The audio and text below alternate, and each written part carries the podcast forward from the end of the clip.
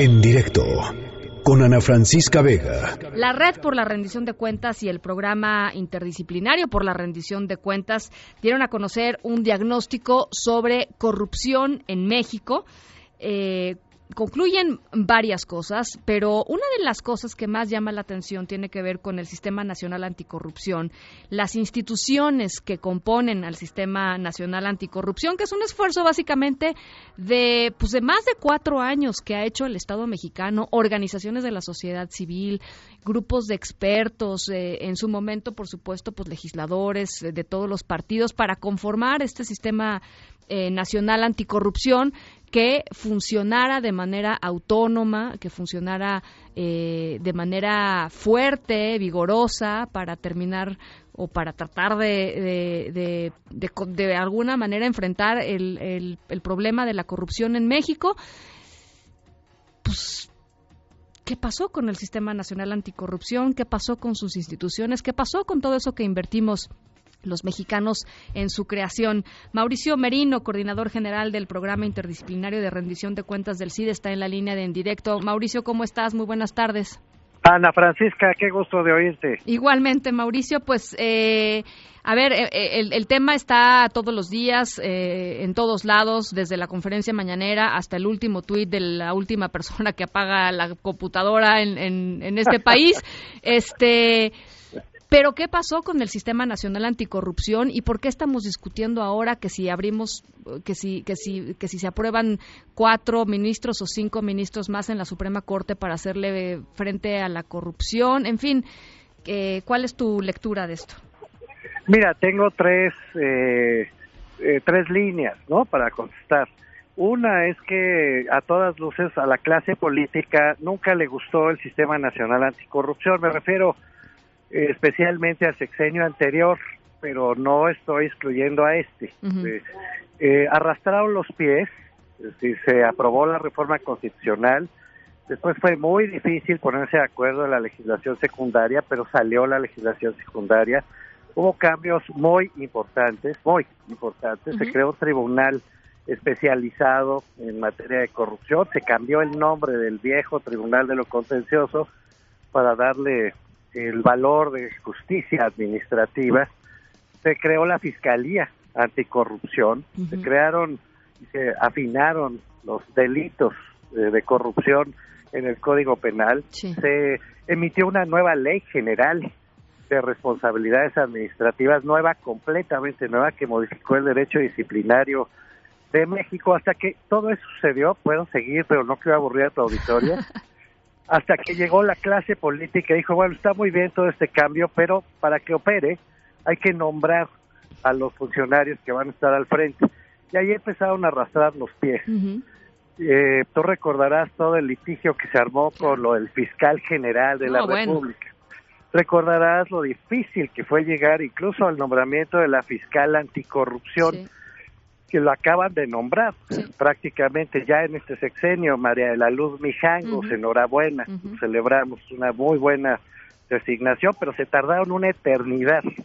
Y mientras esos no estuvieran designados, no iban a entrar en vigor, hazme el favor, las normas derivadas de la legislación secundaria, así se puso en el transitorio.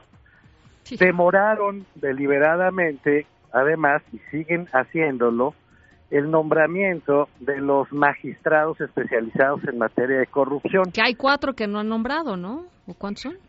Hay muchos más. Muchos más. Este, sí, porque se trata además de los magistrados de las salas regionales, 18 en total. 18. Bueno, no los han nombrado porque no se les ha pegado la gana, perdón que utilice este lenguaje, pero ese es el científico, ¿eh? Sí, sí. Este, no se les ha pegado la gana. En el Senado están ahí las propuestas que envió el sexenio anterior, obviamente un pacto político, cambió la legislatura y el Senado de la República sigue sin pronunciarse sobre esos funcionarios que son importantísimos. Bueno, eh, eh, obviamente la clase política no le gusta el Sistema Nacional Anticorrupción, esta es mi segunda línea. O sea, nos dieron a tole con el dedo en lo que se construía, básicamente, y a la hora, ¿no? Aprobaron las normas y no les pusieron pies. Es decir, no, no permitieron que caminaran esas normas. Esa es la verdad. Está clarísimo, documentadísimo. Cuando empiece este sexenio, confiamos, y yo sigo confiando, en que el Sistema Nacional Anticorrupción ya entrará en operación. Efectivamente, acaban de nombrar, ya lo dije, a la fiscal anticorrupción, que una pieza principal, como sabes, se designó a un nuevo auditor superior de la Federación, eh, David Colmenares, y estamos en espera de que se nombre a los magistrados de la sala administrativa dedicada a los temas de corrupción. Ya hay una, una nombramiento muy, muy, digamos, esperanzador en la subsecretaría de la Función Pública, dedicada específicamente a los temas de corrupción, con Roberto Salcedo. Oye, platicaba yo eh, hace unos días con el senador Ricardo Monreal sobre esta propuesta. Esa era mi tercera línea. Ah, a ver, a ver, échale, échale.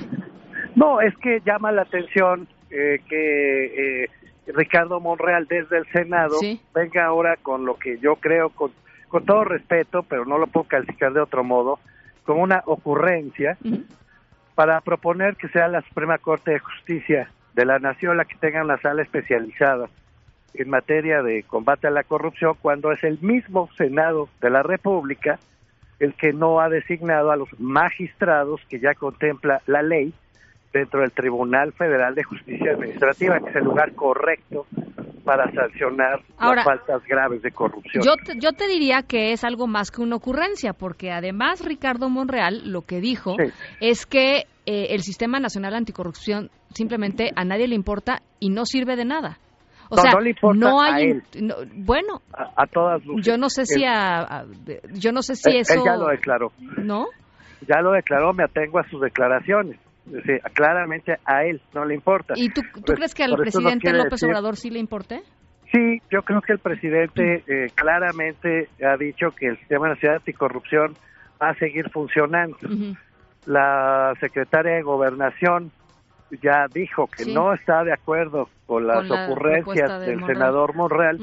El subsecretario de la Función Pública dijo hoy en la mañana, cuando presentamos el libro blanco de la política anticorrupción, que van a continuar con el trabajo del Sistema Nacional Anticorrupción y que también se sumaba el llamado al Senado de la República para que en lugar de estar proponiendo reformas absurdas, cumplan sus obligaciones Ana Fernanda, tiene que nombrar a los magistrados.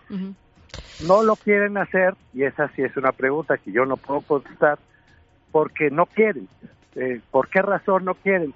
Bueno, desde que se hagan cargo de la negligencia con la que han venido actuando en materia de nombramientos, que se hagan cargo de que esa negligencia es la que ha producido los retrasos en la operación del Sistema Nacional Anticorrupción y que se hagan cargo ahora de que las nuevas propuestas que ponen sobre la mesa lo único que pueden producir es un nuevo retraso en la operación del sistema. ¿Por qué no quieren que funcione un sistema nacional anticorrupción? ¿Por qué? Pues, bueno, pues esa es la respuesta que todos esperamos de ellos. Porque ese sistema está ahí diseñado desde hace mucho y ya te explico. Si no ha funcionado, porque la clase política mexicana, la anterior y la actual, la han boicoteado. Pues a ver si con el peso y con el apoyo y con la fuerza del presidente López Obrador se, se reacciona, o sea, ¿no? se, vuelve a arrancar el, los procedimientos que están ahí pendientes, porque yo no veo otro escenario, claramente en el Senado no va a suceder, eh, los partidos tampoco los veo en esa lógica y yo creo que pues ahí tendrá que ser desde, desde el Ejecutivo, ¿no? Tiene que ser desde el Senado, pues, porque es su obligación constitucional. Pues y no es razonable que eludan una obligación constitucional vigente proponiendo a cambio una nueva reforma que, que de hecho es completamente inútil. Bueno, la pues verdad es que es inaceptable, no debemos dejarnos de este tipo de barbaridades y claro que tenemos que reaccionar. Mira, es muy fácil, quien está es una ecuación muy sencilla estás en contra de un sistema que quiere combatir la corrupción, pues seguramente quieres que continúe la corrupción. No es el caso de nosotros. Bueno, pues vamos a estar eh, muy al pendiente de, de lo que, de, los siguientes pasos de toda esta coalición de académicos, de organizaciones. Arroba rindan cuentas, Mauricio Merino, coordinador general del programa interdisciplinario de rendición de cuentas del CIDE. Muchísimas gracias y muy buenas tardes. A ti, te mando un abrazo fuerte. Gracias, muy buenas tardes.